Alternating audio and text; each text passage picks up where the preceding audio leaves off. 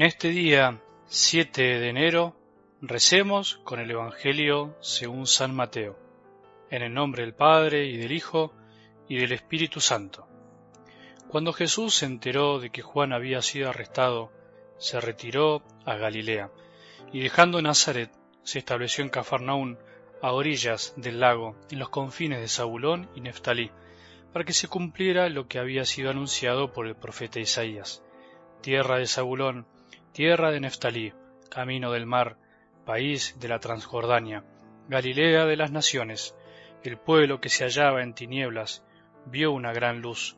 Sobre los que vivían en las oscuras regiones de la muerte se levantó una luz. A partir de ese momento, Jesús comenzó a proclamar, conviértanse, porque el reino de los cielos está cerca. Jesús recorría toda la Galilea, enseñando en las sinagogas, proclamando la buena noticia del reino y curando todas las enfermedades y dolencias de la gente. Su fama se extendió por toda la Siria, y le llevaban a todos los enfermos, afligidos por diversas enfermedades y sufrimientos, endemoniados, epilépticos y paralíticos, y él los curaba.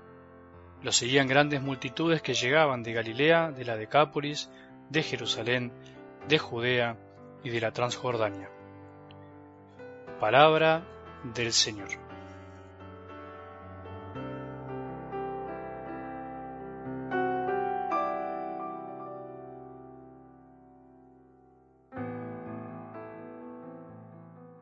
El niño Jesús nació para manifestarse, para santificar todo lo que tocó con su vida, para santificar tu vida y la mía, para hacerla sagrada. Por eso se mostró a todos, por eso se dejó encontrar por los sabios de Oriente, para enseñarnos que su amor no es exclusividad de algunos. Pero al mismo tiempo se nos manifestó para ayudarnos a cambiar, a transformar nuestros corazones para poder pasar de la muerte a la vida, del pecado a la gracia, de la mediocridad a la entrega, y así podríamos seguir. Podemos reflexionar desde algo del Evangelio de hoy sobre la palabra cambiar, convertirse. Todo cambia a nuestro alrededor y a nuestro interior. Todo pasa, todo se muda, todo se transforma. ¿Quién puede negar eso? Por supuesto que hay muchas cosas que permanecen, que se mantienen en su esencia y nunca cambiarán, y está bien que así sea.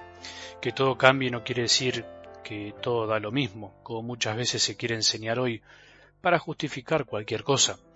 Que todo cambie no significa relativismo, o sea que no hay verdad cualquierismo dicho en criollo, aunque a algunos les guste vivir así. Que todo cambie no implica que continuamente debemos estar a tiro de la moda. Sin embargo, no podemos negar esta realidad que muchas veces nos pasa por encima, por decirlo de algún modo. De hecho, nosotros mismos vamos cambiando, vamos creciendo, desarrollándonos.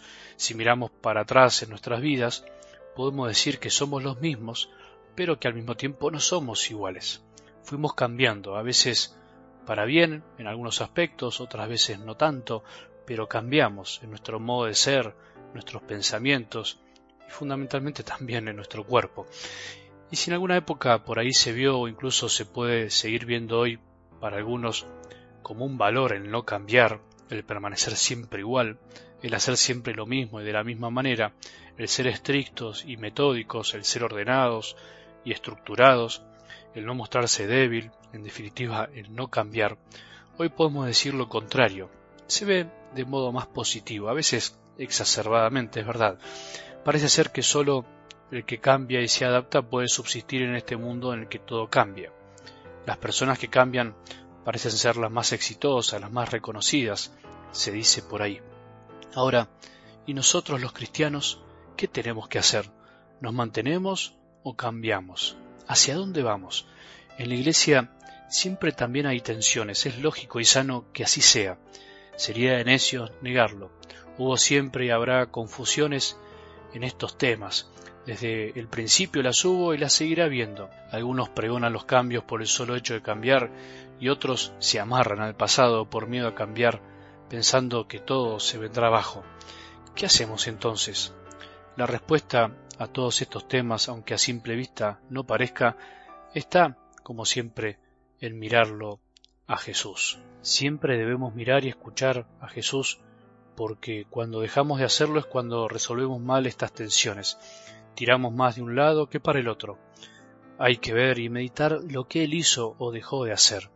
Para eso cada día escuchamos y rezamos con la palabra de Dios, para aprender de Él el mejor camino, porque Él es el camino, la verdad y la vida. ¿Qué tiene que ver esto con la palabra de Dios de hoy? Lo digo porque Jesús invitó al cambio. Nos animó a cambiar diciendo, conviértanse, que significa también cambien de mentalidad. Jesús, ¿qué hizo? Nunca dejó de ser lo que era, pero sin embargo cambió por nosotros y ayudó a cambiar a otros.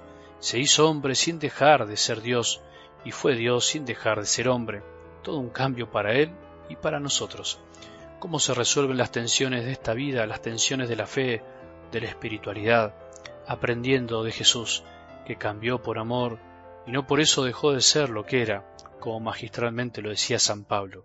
Él, que era de condición divina, no consideró esta igualdad con Dios como algo que debía guardar celosamente. Al contrario, se anonadó a sí mismo, tomando la condición de servidor y haciéndose semejante a los hombres, y presentándose con aspecto humano se humilló hasta aceptar por obediencia la muerte y muerte de cruz.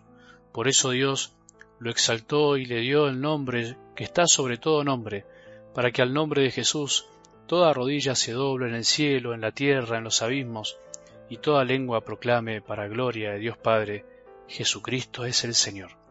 Pidámosle a Jesús que con sus cambios, que cambió a otros, nos ayude a cambiar a nosotros, descubriendo lo que realmente somos, pero animándonos a dar pasos de santidad, pasos de amor, de entrega.